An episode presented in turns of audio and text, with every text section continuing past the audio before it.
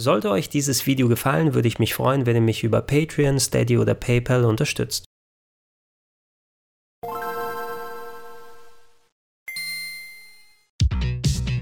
Schönen guten Tag und herzlich willkommen auf rpgheaven.de zu Gregor testet das Neo Geo MVSX Home Arcade Cabinet.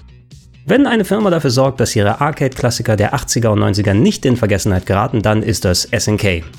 Die Neo Geo Titel sollten mittlerweile auf fast jeder Plattform in den Download Stores einzeln zu finden sein. Darüber hinaus gibt es noch diverse Collections, es gibt Bundles für den PC, als auch natürlich das Neo Geo Mini, der Miniaturspielautomat mit eingebautem Screen und Mini-Stick, wo man Neo Geo Games drauf zocken kann, den ich hier auf dem Kanal auch getestet habe, als auch den Neo Geo Arcade Stick, der gleichzeitig Miniaturkonsole und ziemlich gutes Arcade-Board ist. Das MVSX macht jetzt Nägel mit Köpfen und ist nicht nur eine Sammlung an 50 Neo Geo Spielen, sondern gleichzeitig ein ausgewachsener Spielautomat für daheim mit fest verarbeitetem Gehäuse, einem großen LCD-Screen und zwei voll ausgestatteten Joyboards für Multiplayer. An dieser Stelle ein großer Dank an den deutschen Vertrieb von worldwidedistribution.de, die mir das MVSX als Leihgabe zum Testen für euch zur Verfügung gestellt haben. Wenn ihr es euch selber kaufen wollt, wird es so an die 550 Euro kosten. Da nicht mit drin ist die sogenannte Arcade Base, ein Standfuß, mit dem ihr das MVSX auch im Stehen betreiben werden könnt. Ansonsten müsst ihr euch eine entsprechende Sitzgelegenheit dazu suchen. Wenn ihr es inklusive der Arcade Base haben wollt, wird es dann knapp 600 Euro kosten.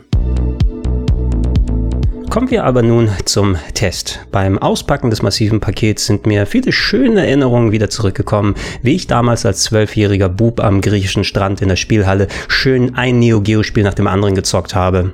Ich hatte mich eigentlich schon auf etwas Schraubarbeit eingestellt, aber neben ein paar Handbüchern plus dem Netzteil mit einem Kaltgerätestecker, so wie ihr es vom PC her kennt, ist eigentlich nur das Gerät drin vorhanden, was bereits zusammengebaut und betriebsfertig ist. Ihr müsst euch also nur einen entsprechenden Platz suchen, den Strom anschließen und schon kann's losgehen. Auf der Rückseite findet sich neben dem Stromanschluss und dem Einschaltknopf noch ein USB-Port, der denke ich mal für zukünftige Updates gedacht ist. Habt ihr den Strom angeschlossen und eingeschaltet, dann geht vorne der LCD-Screen an. Der ist 17 Zoll groß in 4 zu 3 und hat eine Auflösung von 1280 x 1024. Das entspricht nicht exakt einem Multiplikator der Neo Geo Auflösung. Da waren die meisten Spiele in 320 x 224 Pixeln, aber von dem, was ich sehen konnte, gab es jetzt nicht überwiegend große Scrolling-Artefakte, sondern die Spiele wurden vernünftig dargestellt. Ansonsten findet ihr auf der vorderen schwarzen Leiste unten links und rechts zwei Lautsprecher für den Stereoton. Die Lautstärke selber könnt ihr mit einem Drehregler auf der rechten oberen Seite bestimmen. Der Münzschlitz in der Mitte ist nur eine Attrappe, also müsst ihr euch jetzt nicht irgendwelche Münzen bereitlegen zum Zocken. Von den Arcade Sticks sind, wie gesagt, zwei gleich direkt verbaut. Die haben hier eher die längliche Form, haben aber auch Mikroschalter eingebaut. Ich habe im ersten Moment nicht ganz die Präzision gefunden, die ich eigentlich erhofft habe, weil ich eher andere Sticks gewöhnt bin, vor allem die einen runden Griff auf der Oberseite haben. Aber dank der Mikroschalter und etwas Eingewöhnung habe ich dann auch bei Prügelern recht schnell meine Special Moves machen können. Also hat sich das bisher zumindest ganz vernünftig gesteuert. Jeder Stick hat dazu noch sechs Buttons, die vier A, B, C, D Buttons vom Neo Geo sind mit dabei mit den entsprechenden Farben plus noch zwei weitere weiße Buttons pro Player. Wenn euch die Standardsteuerung nicht gefällt, dann könnt ihr die Buttons im Menü frei belegen. Also wenn ihr meint, oh, so wie es belegt ist, das mag ich nicht so richtig, lass mich da noch mal ein bisschen was anpassen, das ist möglich. Zu guter Letzt gibt es zwischen den Knöpfen und dem Schirm noch eine Leiste mit diversen Anzeigen und Knöpfen. Wie schon gesagt, ganz rechts ist der Lautstärkeregler. Über jedem Stick ist auch noch eine LED-Anzeige, wo Zahlen angezeigt werden. Ich dachte im ersten Moment ist das vielleicht für die Leben, die man über hat oder die Credits, die eingeworfen wurden. Aber wenn ich es richtig interpretiere, zeigt es einem nur an, auf welchem Platz man sich gerade im Hauptmenü befindet. Wenn ihr eine konkretere Ahnung habt, dann schreibt es gerne bitte in die Comments mit rein. Für jeden Player ist auch noch ein Start-Button da. Wenn ihr den Right Player Start benutzt, dann könnt ihr den Multiplayer im Arcade-Modus starten. Ansonsten könnt ihr die Games aber auch innerhalb des Menüs entweder auf Arcade oder Heimversion umstellen. Wenn ihr die Heimversion dann habt, dann entfällt natürlich das Geld einwerfen, das hier über den Select Game Button in der Mitte funktioniert. Ansonsten gibt es noch den Options Button dazwischen, der euch dann in ein Menü reinbringt, wo ihr nicht nur diverse Einstellungen am Bild machen könnt, sondern zum Beispiel da auch Save States machen oder allgemein wieder aus den Spielen rausgehen. Das Einzige, was ich nicht zum Einstellen gefunden habe, und da kann es auch gut sein, dass ich nicht an der richtigen Stelle geguckt habe, aber weder im Handbuch stand was davon, noch in den Menüs konnte ich irgendeine Möglichkeit sehen, ist die Helligkeit des Bildschirms einzustellen. Nicht, dass der Bildschirm irgendwie schlecht ist, im Gegenteil sogar, ich finde, er hat gute Kontraste, auch die Helligkeit ist an sich vernünftig eingestellt, der Blickwinkel, der kann ebenfalls einigermaßen gut von links oder rechts sein, man muss also nicht direkt nur drauf gucken, um was zu erkennen. Und wie auch schon gesagt, es ist ein 4 zu 3 Bildschirm, dementsprechend sind die Spiele auch in der korrekten Aspect Ratio drauf. Aber so eine Einstellmöglichkeit, die wäre schon ganz wichtig gewesen. Ich habe hauptsächlich nachts gespielt, also wo ich künstliches Licht anhatte und da hat es eigentlich gut ausgesehen. Aber da konnte ich schon sehen beispielsweise, dass die Schutzschicht drüber einigermaßen spiegelt, wenn gerade nur dunkle Sachen dargestellt werden oder das Gerät ausgeschaltet ist. Und ich kann mir vorstellen, wenn ihr das mal in wesentlich helleren Räumen oder bei Tageslicht lang spielen wollen würdet, dass da eventuell ein paar Einstellmöglichkeiten am Bildschirm echt nützlich gewesen wären. Wie gesagt, aber es kann durchaus sein, dass ich die Option einfach nur übersehen habe. Auch da, wenn ihr wisst, wie das funktioniert, schreibt es in die Comments bitte. Nach dem Einschalten kommt ihr in ein vergleichsweise schlichtes Auswahlmenü. Die 50 verbauten Games sind gruppiert, meistens nach Franchise und werden dann über ihr Spielecover dargestellt. Lass uns zuerst aber auf den Einstellbutton oben hingehen. Dort könnt ihr die Menüsprache aussuchen. Deutsch ist auch mit dabei, äh, wobei ich sagen würde, dass nicht jeder Menüpunkt perfekt übersetzt wurde. Wenn ihr zum Beispiel irgendwas auswählt, steht dann unten Bestimmung. Also lasst euch nicht direkt durcheinander bringen. Der Spielmodus ist die Option auf MVS oder AES zu schalten. Das heißt, ob ihr die Spiele jetzt im Arcade-Modus oder im Heim-Neo Geo-Modus betreiben wollt. Wie gesagt, der Unterschied ist hauptsächlich, dass die Arcade-Fassungen dann auf eine gewisse Schwierigkeit eingestellt waren und ihr Coins, Geld einwerfen müsst, um sie zu zocken. Bei den Heimversionen habt ihr meistens noch Optionsmenüs, könnt pausieren und auch die Schwierigkeit einstellen. Der Punkt System zeigt dann an, welche Version des Betriebssystems auf dem Gerät drauf ist. Ich denke mal, dann werdet ihr später über USB-Sticks auch Updates draufziehen können. Und der unterste Punkt ist nicht bei allen Spielen vorhanden, aber beispielsweise solche Games wie Metal Slug, die in bestimmten Versionen weniger Gewalt drin hatten. Das könnt ihr jetzt hier zuschalten, um beispielsweise aus dem weißen Blut der Gegner rotes machen, um so die Uncut-Version zu zocken.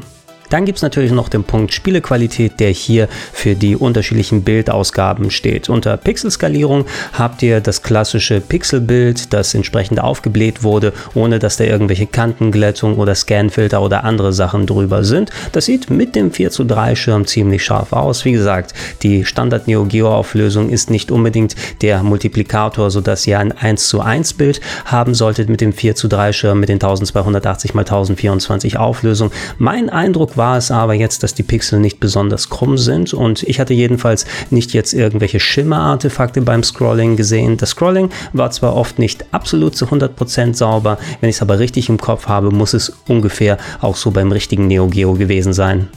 Wie der Name Pixel Scanline es ausdrückt, ist hier ein Scanline-Filter für den Pixel-Skalierungsmodus. Dahinter versteckt also, dass ihr nochmal die schwarzen Querlinien übers Bild gelegt bekommt, um den Look eines äh, Röhrenbildschirms zu simulieren. Und ich habe schon schlechtere gesehen, muss ich sagen. Also ich fand sogar, dass es ziemlich gut bei gewissen Games ausgesehen hat und auch einigermaßen eben ist. Das ist natürlich eine geschmäcklerische Frage, ob man lieber dann die normale Pixel-Skalierung nimmt oder ob man noch Scanlines drüber packt. Ich habe für die meisten Spiele als Aufnahme Aufnahme das hier erstmal weggelassen, damit YouTube mit der Kompression nicht durcheinander kommt. Aber wenn ich selber spiele, würde ich wahrscheinlich mit dem Pixel Scanline Modus das am meisten machen. Glattskalierung dann bedeutet, dass ihr keine Scanlines habt, aber dass ein Glättungsfilter über das komplette Bild gelegt wurde und statt der harten eckigen Pixel ihr entsprechende Rundungen habt. Es wirkt fast so, als ob ihr ein Wachsmalkreidenbild seht. Es gibt manche Leute, die das bevorzugen, die nicht diesen harten Pixel-Look haben wollen, aber hier finde ich auch, es ist ein Schritt zu weit und er verändert das originale Pixel-Artwork zu sehr. Da finde ich, sind die Scanlines hilfreicher, um den alten Look zu replizieren replizieren, als jetzt irgendwelche Glattskalierungen drüber zu tun. Vorhanden ist die Option für euch. Die letzten drei Optionen in dem Menü sind dann Scanline-Filter für den Glattskalierungsmodus. Das bedeutet also, dass ihr das geglättete Bild drunter habt, da aber nochmal Scanlines drüber gelegt werden. Querabtastlinie bedeutet, dass ihr wie bei den Pixel-Scanlines quer über das Bild gezogene schwarze Streifen habt, die hier, finde ich, dann nicht mehr so gut aussehen, nicht nur wegen dem geglätteten Bild dahinter, sondern die wirken einfach irgendwie ungerader und unsauberer und irgendwie war das für mich nichts. Die Längstabtastlinie hingegen zeigt vertikale Linien ausprobieren. Das sieht ein bisschen besser aus. Ich kenne jetzt nicht so alte Fernseher, die unbedingt längs ihre äh, Scanlines dann gehabt haben, aber vielleicht gefällt euch dieser Look besser. Und das Komische am Ende war die 45 Grad Abtastlinie. Die gab es auch schon so beim Arcade Stick, diese Optionen. Und da dachte ich auch, okay, das wirkt irgendwie komisch. Jetzt sind die Scanlines auf einmal in einer Schräge über dem Bild rüber. Das sah auch nicht so übel aus, also vor allem verglichen mit den Querabtastlinien, die nicht so gut für mich ausgeschaut haben, aber das ist auch eine rein geschmäcklerische Sache. Wie gesagt, von all den Sachen, die hier sind, ich würde am ehesten entweder die ganz normale Pixelskalierung bevorzugen oder zumindest die Pixel-Scanlines drüber packen.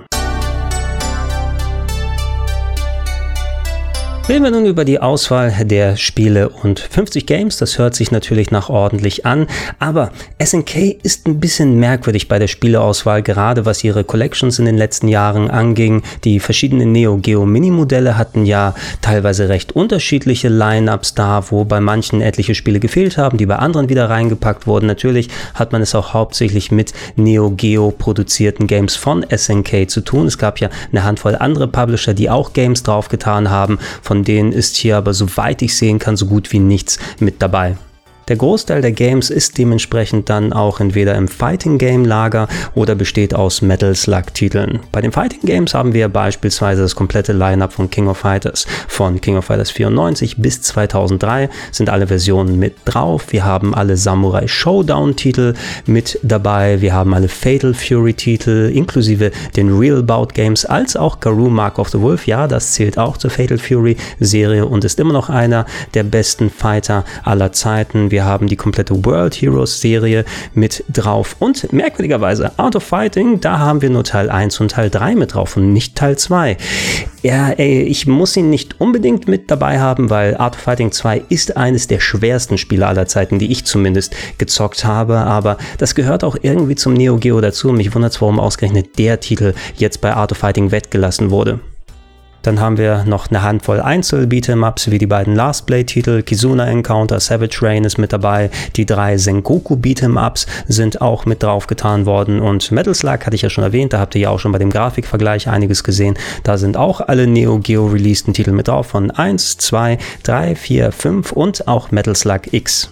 Leider sind Spiele, die nicht zum Fighting Game oder Run-and-Gun-Genre zählen, vergleichsweise Mangelware auf dem MVSX. Du hast so ein paar der üblichen Verdächtigen mit dabei, wie Magician Lord, das Action Jump'n'Run und einer der Launch-Titel vom Neo Geo. Das ist immer noch sehr solide. Du hast das erste Shock Troopers, das Top-Down Run-and-Gun, was richtig, richtig gut ist.